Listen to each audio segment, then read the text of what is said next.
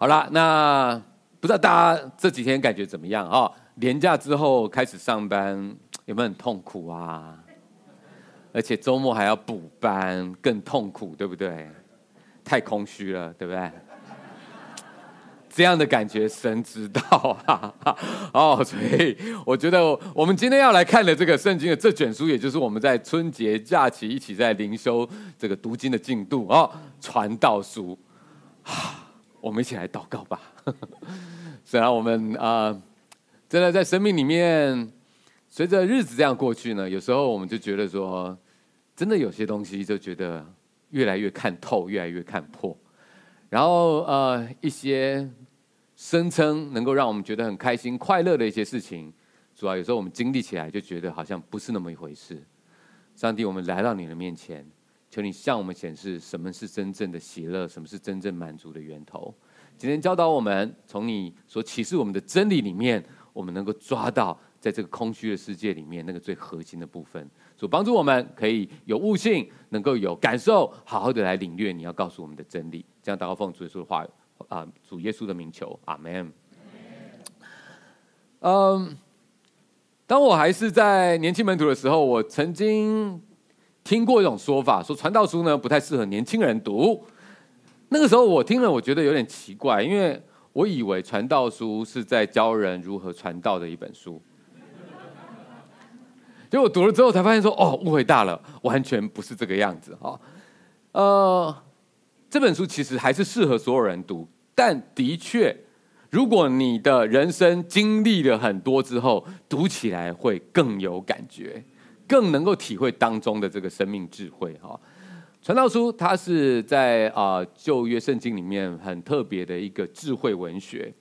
这本书它所要探讨的生命智慧，跟之前像是在箴言里面那种教你如何过一个蒙福人生啊的那种智慧角度很不一样啊。当你一打开传道书来读，就很快就会发现这本书的基调很特别。它不仅仅跟箴言不一样，可以说是跟整本圣经都不一样。因为传道书它很灰色。如果我要给他一个画面，我想会选择一个昏暗酒吧的角落，一个历经风霜的老男人。他听了旁边的人讲了一番丰功伟业之后，又听了另外一个人吐了一大片的口水之后，然后。接着缓缓的吐出一口烟，说了一句：“所以呢，So what？” 这样的情况，你在旁边看着，要不觉就是觉得这个人很欠扁，要不就是觉得他真的很有智慧。至于到底会是哪一种呢？这除了得听听看他到底怎么讲之外，还有一个影响很大的因素。就是这个人他经历过什么？如果这个人他常常只是郁郁寡欢、很爱耍嘴皮子的人，那我很可能就不会期待他说的话有太多的参考价值。但如果这个人他本身经历了很多的成就，经过了很丰富的生命故事，那我应该会很好奇，想要多听听他的观察。你们觉得，如果是你们，是不是也这样子呢？所以，什么样的人来说这个话，其实感觉是蛮有差的哦。那我们就来进入传道书，来让大家自己判断是哪一种好了。传道书一开头就说了这些话，我们一起来念，请。在耶路撒冷做王大卫的儿子传道者的言语，传道者说：虚空的虚空，虚空的虚空，凡事都是虚空。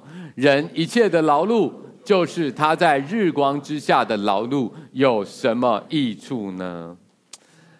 传统上相信传道书的作者就是大卫的继任者所罗门王啊，也就是以色列历史上面被认为最有智慧的这个君王啊。传道书很有可能是所罗门王他晚年所写，也有可能是由别人整理他的思想而成的著作。不过，因为传道书本身并没有清楚的写说他是作者是谁，好，只是大部分的线索都指向所罗门，哦，所以虽然不能确定，但是我们比较合理的推论就是所罗门了。哈，那这边的传道者，原文的意思是召集大家来听智慧的人。啊，他是一个召集人，所以这也是为什么这卷书叫做传道书的原因。传道书他一开头所说的话就非常的灰暗啊，就像刚刚所说的所吐出来的那一口烟一样，不断的重复虚空虚空。事实上，整卷传道书里面这个字就重复了三十三遍之多啊，可以说虚空就是传道书的主轴，也不为过啊。这个字“虚空”这个字，它的希伯来文的这个原文。啊 hevel 啊，呃，它的意思是来自于气息或者是云雾，就是稍纵即逝、徒劳枉然的意思。作者他看破了人生当中各样的追求，他体悟到，就算得到了又怎么样呢？最终的结果还是虚空啊！这不仅仅是出于他自身的体验。也是他位居高位、阅人无数所得到的观察，更是神给他的智慧哦。可是你可能会觉得说：“哎，等一下，这圣经怎么会有这么灰暗的思想呢？这是我们可以听的讯息吗？这听完还活得下去吗？”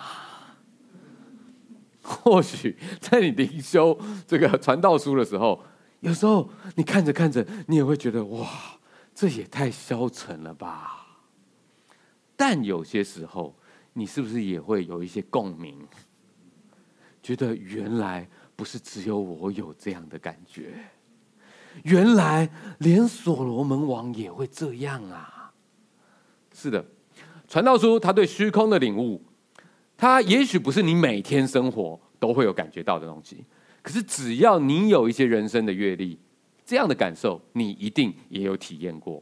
好，所以我们一起来看一看到底传道书里面他体会到了哪一些虚空，再来看看他给我们什么样的建议。好，这些啊，传道书里面所说到虚空有很多种，可是我想特别列出两种。我们在这个社社会上面也常常会看到的追求，以及这个追求带来的虚空。哈，第一种是追求享乐的虚空。我想你身边一定有很多人会觉得，如果我回答说啊，人生有什么样的意义，会觉得那应该是追求快乐吧？人生什么最重要？快乐最重要。那怎么样会快乐？如果我能够得到我要得到的东西。我能够拥有我要拥有的东西，那我应该会觉得很快乐。这是大部分的人几乎不加思索也会有的定义。就算他嘴巴不承认，但他实际上的行动也都是在做这件事情。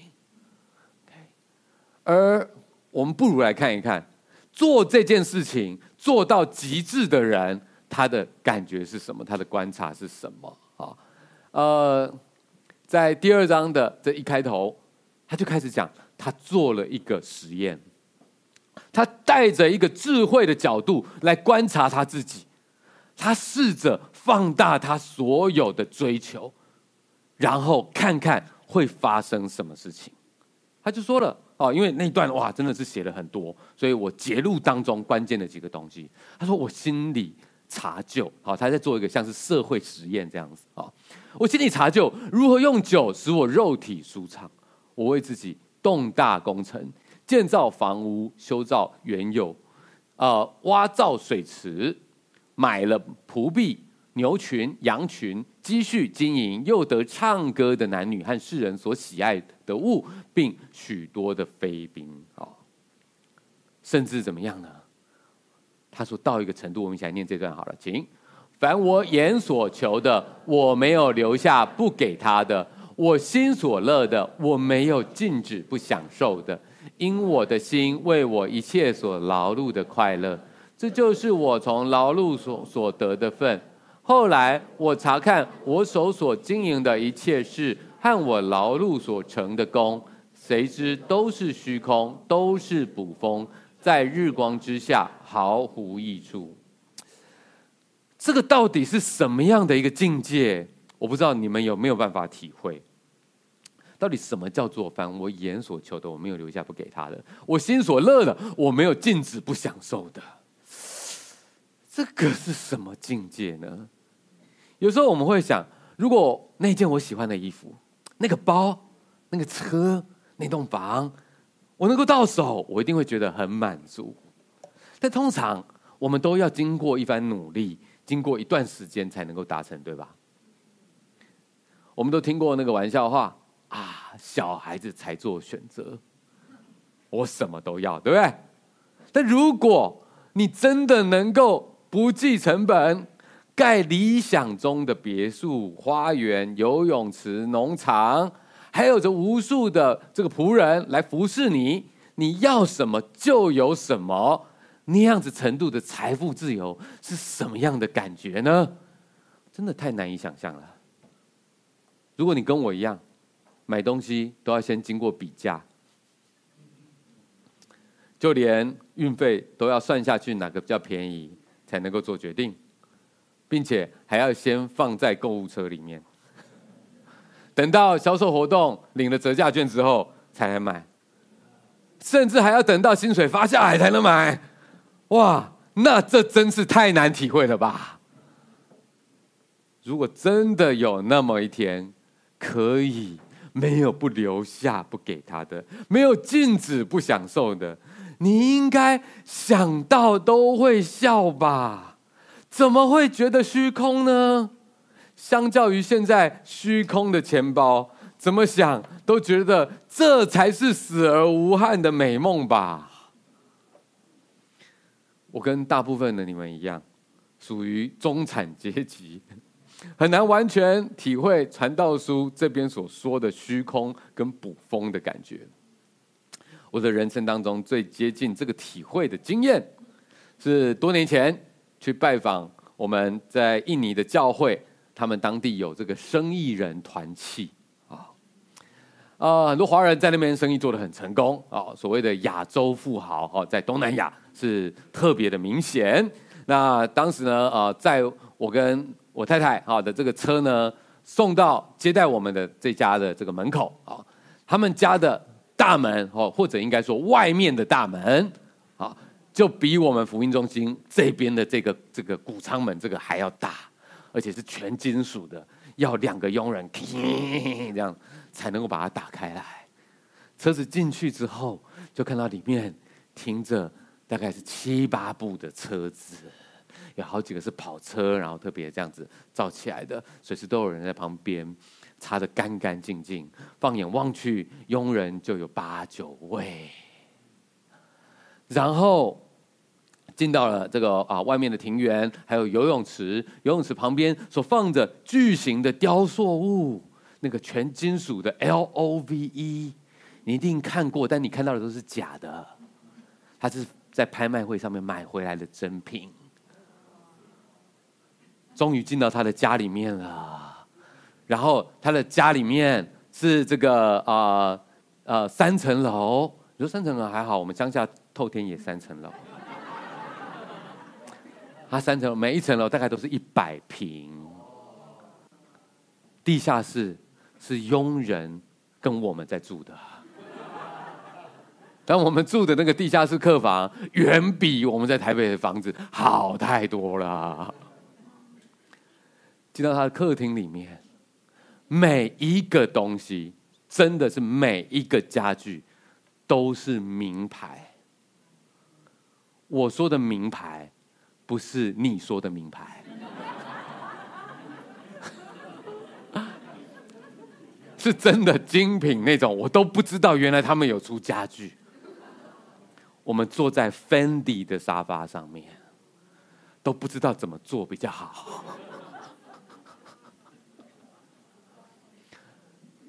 女主人让她佣人准备了一些点心，一些点心给我们。那这个女主人呢？啊，那天先生不在哈，那个啊弟兄还在工作，还没回来啊。那是这个姐妹在接待我们啊，漂漂亮亮的，就像是个洋娃娃一样啊。那第一次碰面，我们就很感谢他们接待啊，哦，然后就彼此也介绍啊，然后也认识，就问说，哎，那你你们是怎么样成为基督徒的啊？说实在，这种生命的故事，我在从来都没有听过。他就跟我说，你不要看我们家这个样子，因为他带我导览一圈之后，还看到了他们楼上的那个啊、他的浴室，浴室啊，就有这一个我们这个主堂的一半大这样子。啊，然后有这边是按摩浴缸，那边是什么这样子哈？然后他的房间，他那个床，好，主卧室的床有这么高，然后呢，上面铺着这个棉被跟那个枕头，一层又一层的枕头，就是弄得比饭店还要美丽这样子。他就跟我说：“你们不要看这样子，在我认识神之前，真的很痛苦。”他就把他手袖子拉开来，上面有好几道。自杀的割痕。他说他常常想不开，为什么？因为压力太大了。他的先生工作压力也很大，每天回到家里面，如果看到任何一个东西摆设有点灰尘、角度不对，就要发飙。而他算是这个整个仆人团队的头，他要总负责家里面一切的东西可以照他的先生称心如意。所以。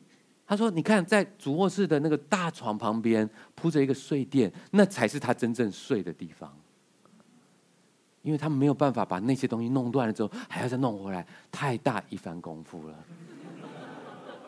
如果他要睡午觉，他只要睡地上的充气睡垫。然后他有一个储藏室，打开了一个氧气瓶。他说他常常开恐慌的时候，他必须要吸这个氧气瓶。”当他知道他先生要回来了，他一整个就紧张。然后这样的情况，他先生外遇有小三，小三打电话来要挟他。他说他没有别人看这样的生活都很羡慕，都觉得他一定过得很好。他的苦也不知道跟谁说，要说这样生活还不好过，还想自杀，谁信？他只能往心里面吞。他幸好认识神，他整个生命才改变。然后他先生回来了，也跟我们分享他的压力有多大。不要看他拥有这些富豪之外，还有超级富豪，他必须要在那些人面前称作更好的样子。他有多大的压力？他如何不能失败？他的排场得如何？然后诱惑很多，女人主动找上门来，一个不小心跌倒了，他如何让这个家破碎了？他说：“真的是幸好认识神，才改变了他们。”我们听这些故事都觉得哇，真的很难体会耶。第二天，我们陪着他们去跟其他的富豪看圣经。乃伦陪着这个姐妹哈，其他姐妹跟这个富太太看圣经。那些也是有钱人家的太太，也都是很漂亮，都穿着名牌，好难过，被背叛了，我们太生气，我们只能够坐飞机去香港 shopping，我们要离婚了，我真的是受不了了。他拿着很大的钻戒在那边颤抖，很空虚。那人看着这一幕，真的不知道什么叫做空虚啊。哇，圣经上说的真是没错哎！你以为追求和得到这些，你就会快乐，你就会满足了？真的，里面的世界我们可能真的不懂啊。但事实上也不是很难懂，审美都会疲劳，享乐也是会疲乏的。当下可能都会有一些些的快乐，但它都很短暂。无限制的享乐只是加速这个麻木的发生。想想看。任何一个新家刚装潢好，住进去的时候好开心，每天都想早点回到家，整天待在里面都觉得好好快乐。可是当你住住了五年、十年，家还是很美，还是很舒服，但是你已经不会想要整天都待在那边，你也会觉得我们能不能出去玩一玩呢？当你只有一两件你喜欢的衣服，那个品牌。你穿上去，你就觉得哇，好不容易存到钱买到的，你好开心，就穿上去就 开心啊。可是如果有一天你有那个资源，整个品牌都被你买下来了，你可以无限制的穿，坦白说，你就没有办法有你之前的那种开心了，你就会再想要去找别的品牌了。任何的享受都是会有尽头的，都会疲劳的。传道书所说的真是没错，虽然这是写在两千五百年前的智慧，但是现在仍然受用啊！不论什么样的社会地位，也都适用啊。所以这可能是一种很大众的追求，追求快乐，追求享乐。但是也会有些人说，没有，我可以吃苦的，我不一定要享乐。我追求的不是那个，还要追求的是什么？说我在为我的家人辛苦着，我可以不用享受，没关系。我累积下来是希望让家人过好日子。让子孙能够享福啊！哎，的确是有这样子的人，特别在华人社会，老一辈的创业者，有些人就算是已经财富完全自由的，但是仍然自己省吃俭用，过着非常简朴的生活啊。他们自己虽然省，但是心中想的是什么？就是留给孩子，留给后代。你说这样不好吗？不是也很造福后人吗？我们来看看传道书怎么说。我们来念这段，请。故此，我转想我在日光之下所劳碌的一切工作，心便绝望，因为有人用智慧、知识、灵巧所劳碌得来的，却要留给未曾劳碌的人为分，这也是虚空，也是大患。人在日光之下劳碌累辛，在他一切的劳碌上得着什么呢？因为他日日忧虑，在的劳碌成为愁烦。连夜间心也不安，这也是虚空。我认识一个家庭，他们长辈呢留下来很不错的公司，留给下一代经营。那下一代呢，他们有之前的这个资源跟人脉，基本上只要维持就可以过得很不错。但是第二代接手，没有经历过之前创业的那些辛苦，也没有之前的辛呃那些智慧哈，所以营运状况呢是越来越差。而他们的第三代从小是富着养，总爱跟家里面要资源过好日子。最后，我就看到他们败家的败家，要不到钱的生气离家，而留在家中的则看着家道中落，整天唉声叹气，不胜唏嘘。我就觉得哇，当初那个辛辛苦苦的第一代。应该都没想到最后会变成这样吧？本以为一辈子的辛苦劳碌留给后代的是祝福，结果却如传道书所说的是虚空，甚至是大患啊！我们看到所谓的“富不过三代”真实上演，真的早知道第一代宁可自己好好享福，然后什么都不用留给下下一代。都好过这样的结局，就算富超过三代，巨额的财富带给家族的压力也是外人难以想象的。有机会大家可以去看一部纪录片哦，叫做《Born Rich》，身为富人啊。这个纪录片非常的特别，可能很难再有下一部了，因为它是由全世界。全世界的超级富豪，是富豪当中的全世界的前百分之一那种等级的，他们的下一代自己去拍摄的，这是真正圈子内的观点。一般在这个富豪的领域里面，他们都不想要揭露这些事情的。是这个叛逆的第二代拍了这样的纪录片，在这纪录片里面，川普的女儿。巴菲特的孙女，他们都分享了家族给他们带来的劳苦愁烦。当然，这让他们的老爸、祖父母都非常的不爽。而他们也在当中分享他们真正的需求，事实上也跟一般人没有什么两样。所以从古至今啊，不论财富或成就，人的本质并没有改变。传道书他所看破的一切。至今仍然适用啊！古今都是这样。传道书说：“已有的事后必再有，已行的事后必再行。日光之下并无新事，岂有一件事人能指着说这是新的？哪知在我们以前的世代早已有了。传道书他还说了很多虚空的原因，虚空的追求。可是时间的因素，我想这两个就够了。更重要的是，看破人生追求之后，难道人活着就没有意义吗？大家现在已经被那那几个烟雾这样哇熏的，快不行了。我们到此要进入接下一个重点，就是那传道书有给我们什么样活下去的希望？那我们就接受了人生就是这么的空虚，然后呢？感谢神，传道书告诉我们：虚空之下仍有意义的人生。这样的人生，陈道书给我们的第一个角度，是一个以终为始的角度。用这样的角度来过人生，你会过得有意义。第七章，我们一起来念，请往昭丧的家去，强如往宴乐的家去，因为死是众人的结局。活人也必将这事放在心上。先到这边就好了。哈，谁不喜欢多点开心宴乐？谁想要常常参加葬礼？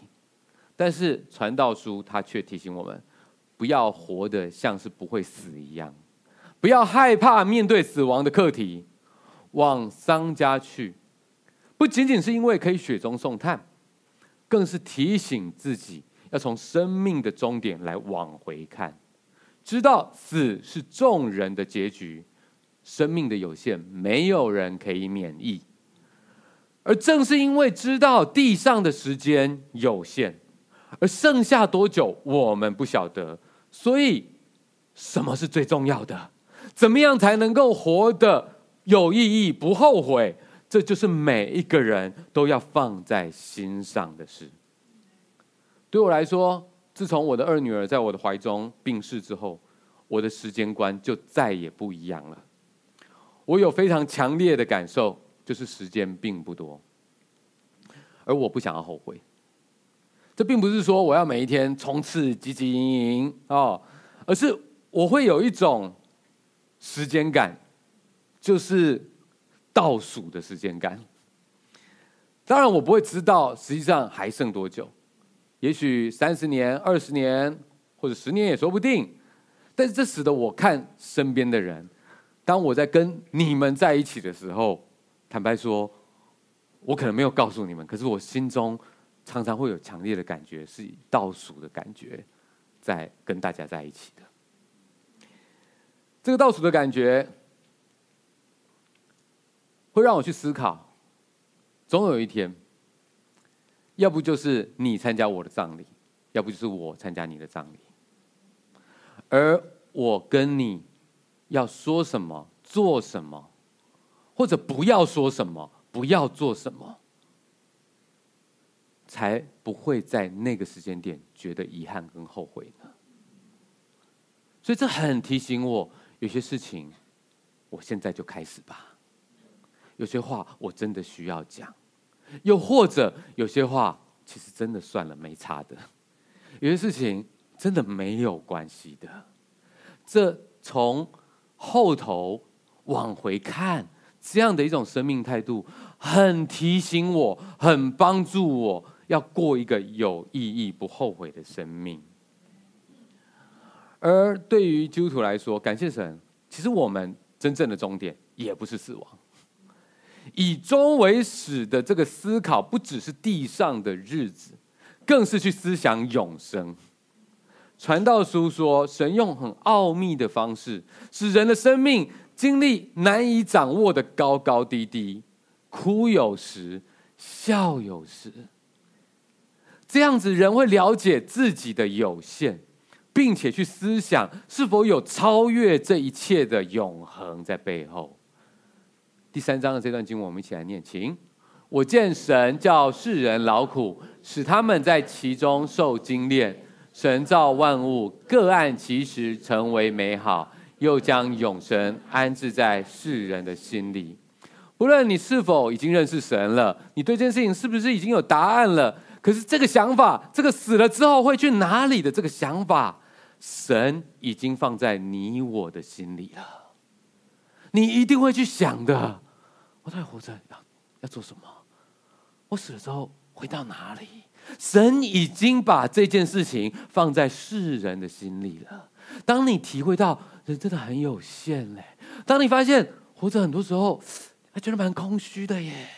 然后呢？然后呢？所有的然后问到最后，你就必须要面对这个问题了，不是吗？神把这件事情放在你我的心里，而对于基督徒来说，感谢神，我们因为相信福音而可以有永生的盼望。所以短暂的今生，对于我们来说，痛苦是可以忍耐的，因为你有一个永恒的那个天堂，是我们的盼望。而因为我们有天上的财宝，所以地上的财宝不会是我们安全感的来源。因为最终我们要与主同在，所以现在人怎么说我没有关系。主他会不会认可我说我是忠心良善的仆人，这个才最重要。这就是基督徒以死以终为始的一个角度来过生命。我知道现在的这一切是暂时的，我盼望那一天，我期待那一天，所以我从那一天的角度来看，我们现在在倒数的这个短暂的时间，有苦可以忍，不公平有一天会翻转。我所努力的没人看到，没关系，他看到，他知道，他称许就好。我所在做的这一切。是现在短暂，大家觉得开心快乐而已，还是我所做的事情，它能够带到更永恒的价值？当我们从这个角度来看，你知道，在地上的日子其实一点都不消极。哎，我常常说，基督徒谈死亡一点都不消极。我们是这个世界最不怕死的人，最不怕谈死亡的人，因为我们有永生的盼望啊。所以。这样子来看生命，这样来看死亡，这样来看生命的有限，反而不止不消极，而且是最积极的生命观，不是吗？正因为地上的日子有限，所以我们更能够怀着感谢的心来珍惜每一个当下。这也是传道书接着在跟我们说的一种有意义的生命方式。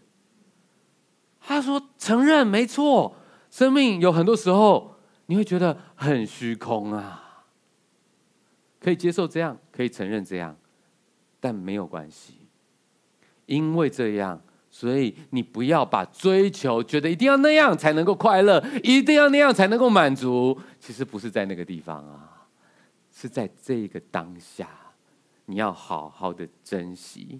这个珍惜是什么样的意义呢？传道书不断的出现像这样子的一个模式。OK，我取了其中的两段，我们先来念当中的第一段，请。我所见为善为美的，就是人在神赐他一生的日子吃喝，享受日光之下劳碌得来的好处，因为这是他的份。神赐人资财丰富，使他能以吃用，能取自己的份，在他的劳碌中喜乐，这乃是神的恩赐。另外一段，你读读看，是不是很像呢？请，在你一生虚空的年日，就是神赐你在日光之下虚空的年日，当同你所爱的妻快活度日，因为那是你生前在日光之下劳碌的事上所得的份。凡你手所当做的事，要尽力去做，因为在你所去阴间没有工作，没有谋算，没有知识。也没有智慧，这两段经文都在告诉我们：虽然人生有限，也有太多没有办法捉摸的虚空，所以不需要一定要觉得什么样的目标，达到什么样的目标才叫做有意义。能够怀抱着感谢神的心，努力的工作，也好好的享受那些当下，都是美好的，都是值得珍惜的。所以不是一定要什么样的工作才叫做美好，不是工作一定要爬到什么样的阶层才叫做美好，不是工作的报酬一定要到达什么样的程度才叫做美好，而是就像上一次我们在看真言的时候所看到的，这是贯通的。工作本身是有价值的。这边所说的珍惜当下，它包含是珍惜能够享受亲手工作，在这劳苦的工作这一个过程，就值得珍惜，值得感谢。珍惜工作，我们能够看到工作带来一些成果，这样就很美好，很值得感谢。当然，在现在的时空背景，可能人。对于劳苦工作，然后觉得喜悦快乐这件事情，感受会比较间接一点。在那一个年代，以这种劳力为主，以农作为主，像那样子的工作，你很快会在工作的劳力里面就分泌多巴胺了，因为你在运动嘛，对不对？所以你在劳力工作里面，你会觉得快乐，你会觉得有事情可以做，而且你所得到的回馈。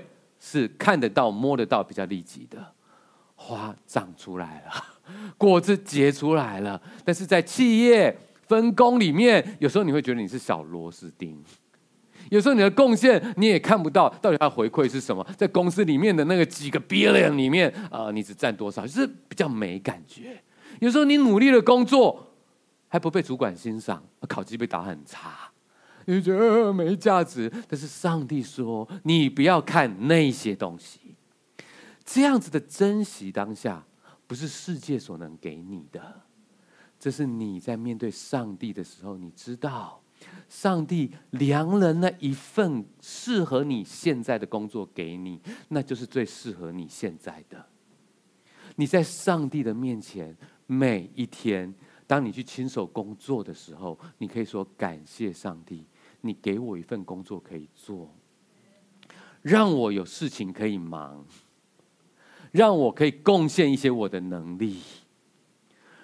上帝帮助我，让我在这一天的工作里面，我可以劳碌快乐，抱着一个感谢的心。当你看到你工作带来一些成果的时候，也许他帮助了团队，也许他帮助了一些人，他产生了一些果效，我们就感谢神。当我们收到一些劳碌的果实，我们能够养活自己，我们能够养活家人，甚至我们还能够照顾更多人的时候，我们更是献上感谢。工作本身，它就是美好，值得感谢神的。不仅仅是工作是美好的，休息、享受劳碌之后的报酬，也是上帝告诉我们值得感谢、珍惜的。我想每个人需要学习的东西可能不太一样，有些人需要学习珍惜工作的机会，啊，欣赏工作本身的价值，不要一直跟人家竞争比较，能在神所赐给你的劳碌中喜乐。啊，有些人可能需要学习那些。另外，有些人可能是特别需要学习，可以放下工作，真的打从心里面放下工作，不是一边去玩一边还在忙工作，放下工作，而且敢把钱拿出来，好好犒赏自己跟你所爱的人，并且在这个当中好好的感谢上帝的赐予。每个人要学习的东西可能不太一样。我一直都是工作狂，总有忙不完的事情。而这些年，我渐渐的学习到，不要把责任无限上纲。我不是救世主，无法帮助所有的人，无法解决所有的问题。我能够为主工作，就值得感谢了。我也学习到要珍惜那些建立美好回忆的时刻。在这些时刻里面，如果钱能够买到快乐，特别家人的快乐，甚至有时候包含自己的快乐，我们能够做得到的，就去做啊！可是担心会怎样？担心怎么样？珍惜这个时候你劳碌所能够得到的，我们带着感谢的心，这一个 moment，这一个 moment，是你在最后那刻回头看的时候，你不会后悔的。你留下、存下更多的，在那个时候，你不会觉得那么开心，而且传道书告诉我们，你交给你的后代，他们会怎么样乱搞，你不晓得。传道书说的真的很有智慧耶，不如不如好好的能够在这个时候好好的珍惜，能够去享受劳碌所得来的这些报酬啊，所以真的非常的有意义。当我有时候开车带着家人出去玩，然后回来路上，他们看到他们很开心、很满足，有的在后面睡着了还打呼呢，有的拉下窗户吹着风，很舒服的头发这样飘着，看到那个画面，我心中就有一种说不出的满足感。我就觉得感谢神，虽然。我知道生命有限，但是我也越来越懂得好好活着，创造美好的回忆。而传道书，他引导我们，再从这一切的有限里面去看到一个能够跟永恒连接上的的一个生命态度，就是敬畏神，我们能够过一个有意义的人生。虽然很有限，虽然很无常，可是这是真的。我们来念这两段经文，请。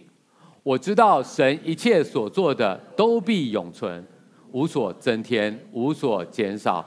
神这样行，是要人在他面前存敬畏的心。你趁着年幼衰败的日子尚未来到，就是你所说我毫无喜乐的那些年日未曾临近之前，当纪念造你的主。生命的有限跟无常。让我们谦卑啊，知道人真的没有办法掌握一切啊。虽然这会让一些人觉得非常的焦虑，但这是好的，也是必须的，因为人真的就只是人，人是暂时的，神是永远的。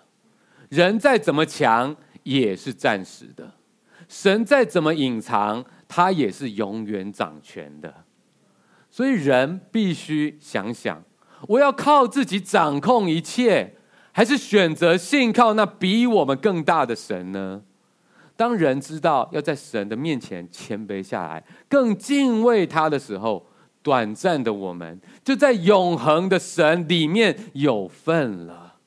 当我们不只是为自己活着，更是为了爱我们的主而活的时候，那么就算在地上的生活有很多无解的苦难，有很多难以掌握的挑战。那些虚空的感觉，都变成帮助我们更专注在信靠神上面的动力了。这时候，那一些虚空无意义的烟雾，都帮助我们引导我们成为在云彩上面的见证人。我们知道，我们不再只是短暂的地上人生，同时我们是在天上的永恒里面有份的人了。Amen。人生难免有些时刻让我们觉得啊，好空虚啊！哎呀，周而复始有什么意义呢？年轻人觉得过新年的时候好开心哦，我们去看跨年吧。今年有什么新计划呢？我们来做一点计划吧。你可能也跟我一样到一个阶段，你们年轻人去吧，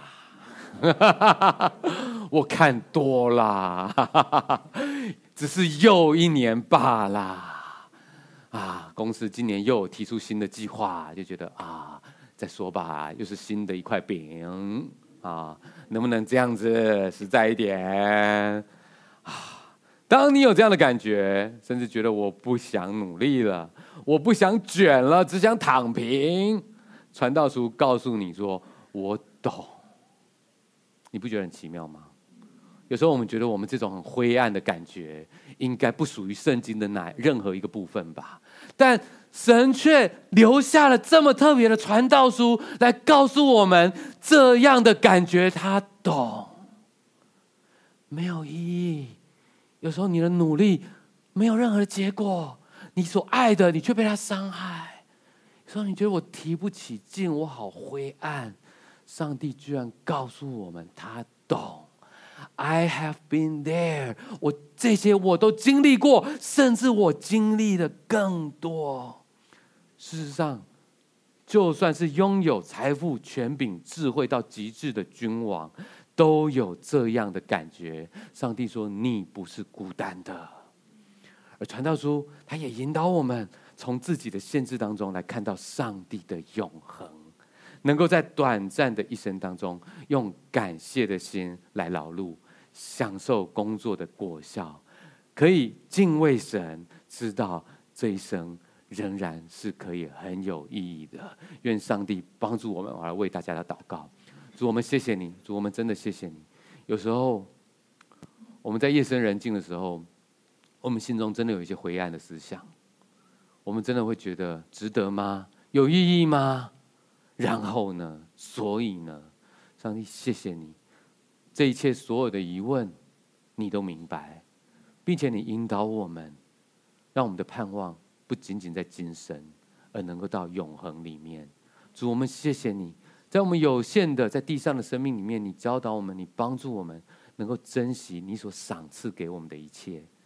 我们学习不去跟别人比较，而是珍惜你所量给我们，我们手上的份就值得喜乐，值得感谢。主，我们把这一切献上给你。我为在在座的弟兄姐妹和朋友来祷告。主，保守我们，每一次我们靠近你，每一次我们仰望你，我们就被安慰。每一次我们来跟你祷告，我们就数算恩典。每一次我们来跟你诉说我们心中的苦闷，上帝你就亲自给我们说不出的满足，来给我们帮助。上帝祝福在在我们当中的每一个人，包含还没有认识你的朋友，也能够领受到这个永恒的福分。谢谢你这样祷告，奉主耶稣的名求，阿门。